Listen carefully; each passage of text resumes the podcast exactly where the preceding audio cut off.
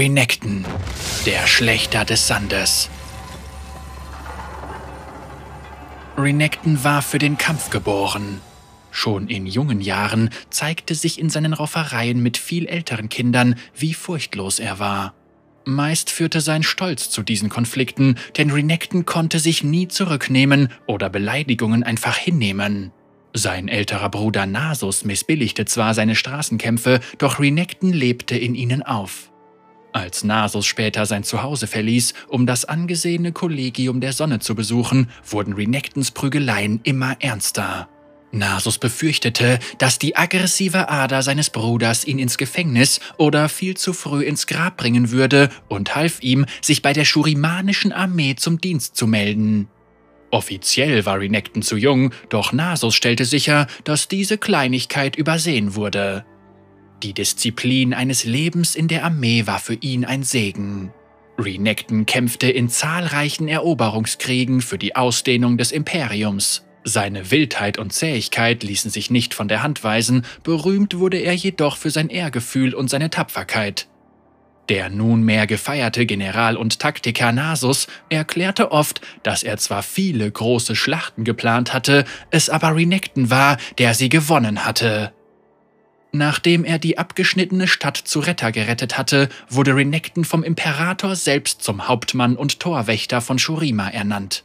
Er war mit einem kleinen Kontingent 10 zu 1 in der Unterzahl und stellte sich dem Feind in den abgelegenen felsigen Pässen im Süden, um der Stadt Zeit für die Evakuierung zu verschaffen. Niemand hatte erwartet, dass Renekton diese Schlacht überleben, ganz zu schweigen gewinnen würde, doch er hielt bis zur Ankunft eines Unterstützungstrupps unter dem Kommando von Nasus durch und die Angreifer wurden zurückgeschlagen. In den Jahrzehnten seines Dienstes hatte sich Renekton einen Ruf erarbeitet, der nahezu dem der Götterkrieger des Heers der Aufgestiegenen glich. Seine Gegenwart auf dem Schlachtfeld erfüllte seine Verbündeten mit Mut, seine Feinde mit Schrecken. Er war bereits ein abgebrühter und kriegsvernarbter Veteran im mittleren Alter, als ihn die Kunde erreichte, dass sein Bruder im Sterben lag. Er eilte zurück in die Hauptstadt, wo er Nasus vorfand, der kaum mehr als ein Schatten seiner selbst war. Eine schwere Krankheit raffte ihn dahin und raubte ihm die Kräfte. Die Krankheit war unheilbar. Die Leistungen des Generals wurden ungeachtet dessen von allen und jedem anerkannt. Abseits seiner militärischen Laufbahn hatte Nasus die großen Bibliotheken des Imperiums kuratiert und viele der wichtigsten literarischen Werke der Antike zusammengetragen oder übersetzt. Solch ein Mann hatte den Tod nicht verdient, also wurde beschlossen, dass er des Aufstiegs würdig sei. Die ganze Stadt hatte sich versammelt, doch Nasus konnte nicht mehr die Kraft aufbringen, um den Altar vor der Sonnenscheibe zu erklimmen. Ohne Rücksicht auf seine eigene Sicherheit nahm Renekton seinen Bruder in die Arme und ging mit ihm die letzten Stufen in voller Erwartung, dabei selbst vernichtet zu werden. Schließlich war er nur ein Krieger und er wusste, dass Shurima Nasus in den folgenden Jahren brauchen würde. Doch Renekton wurde nicht vernichtet. Unter den blendenden Strahlen der Sonnenscheibe stiegen beide Brüder auf und wurden neu geschaffen, und als das Licht zu schwinden begann, standen zwei mächtige Götterkrieger vor der Menge. Nasus in seinem schlanken Körper mit dem Kopf eines Schakals und Renekton in Form eines gewaltigen Reptils. Der Schakal wurde oft als schlaustes und gerissenstes aller Tiere angesehen, während die furchtlose Angriffslust des Krokodils Renektons Wesen entsprach. Bereits vor seinem Aufstieg war Renekton ein eindrucksvoller Held, doch jetzt gebot er über eine Macht, die das Verständnis von Sterblichen weitaus übertraf. Er führte die Armeen Shurimas zu vielen blutigen Siegen, wobei er weder Gnade walten ließ, noch welche erwartete. Er wurde bis weit hinter die Grenzen des Imperiums zur Legende und seine Feinde kannten ihn als den Schlechter des Sandes, ein Titel, den er mit Stolz trug. Doch einige, unter ihnen auch Nasus, glaubten, dass ein Teil von Renektons Menschlichkeit bei seiner Wandlung verloren gegangen war. Er wirkte niederträchtiger, schöpfte aus Blutvergießen noch mehr Genuss, und es gingen Gerüchte über unzählige Abscheulichkeiten auf dem Schlachtfeld durch das Land. Dennoch blieb er ein unbeirrter Verteidiger von Shurima und diente auch während der Rebellion von Ikathia und dem schrecklichen Krieg treu der Reihe der Imperatoren. Einige Jahre später wurde entschieden, dass der junge Imperator Asir Teil des Heers der Aufgestiegenen und der unsterbliche Herrscher werden sollte, den sein Volk verdiente. Das Ergebnis war katastrophal.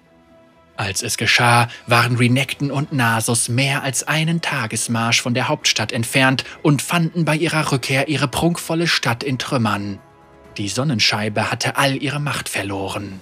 Am Mittelpunkt der Verwüstung fanden sie Xerath, den hinterhältigen Magier des Imperators, nunmehr ein böswilliges Geschöpf aus reiner Energie. Die Brüder kämpften hart, doch Renekton wusste, dass er Xerath nicht zerstören konnte. Er zwang ihn schließlich in das bodenlose Grab der Imperatoren unter der Stadt und gebot seinem Bruder, sie beide dort zu versiegeln. Nasus war sich bewusst, dass es keine andere Möglichkeit gab und tat widerstrebend, wie sein Bruder ihn geheißen hatte. Xerath und Renekton kämpften weiter. Unzählige Jahrhunderte lang verfolgten sie einander in der finsteren Tiefe, während die einst so große Zivilisation von Shurima in der Welt über ihnen zu Staub zerfiel. Xerath verspottete seinen Feind, vergiftete Renektons Gedanken und langsam begannen seine listigen Worte in Renektons Verstand Fuß zu fassen.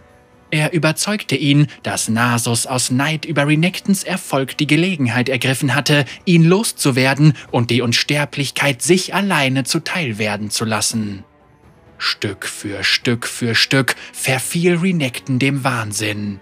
Xerath bearbeitete ihn unnachgiebig weiter und verdrehte seine Wahrnehmung von Realität und Einbildung. Als das Grab der Imperatoren schließlich von gierigen sterblichen Plünderern geöffnet wurde, brüllte Renekton vor Zorn auf, stürmte in die schurimanische Wüste hinaus und nahm die Fährte seines Bruders auf. Doch Shurima hatte sich in seiner Abwesenheit stark verändert. Das Heer der Aufgestiegenen ist Geschichte, das Volk zum größten Teil verstreut und führungslos. Obwohl er sich wenig um solche Belange kümmert, hat Renekton die wildesten und blutrünstigsten Wüstenräuber angezogen, auch wenn er in seinen häufigen Rasereien nicht immer Freund von Feind unterscheiden kann. Es gibt zwar immer noch Momente, in denen er an den stolzen und ehrenvollen Helden aus seiner Vergangenheit erinnert, doch meist ist Renekton kaum mehr als eine vom Hass zerfressene Bestie, angetrieben nur von ihrem Durst nach Blut und Rache.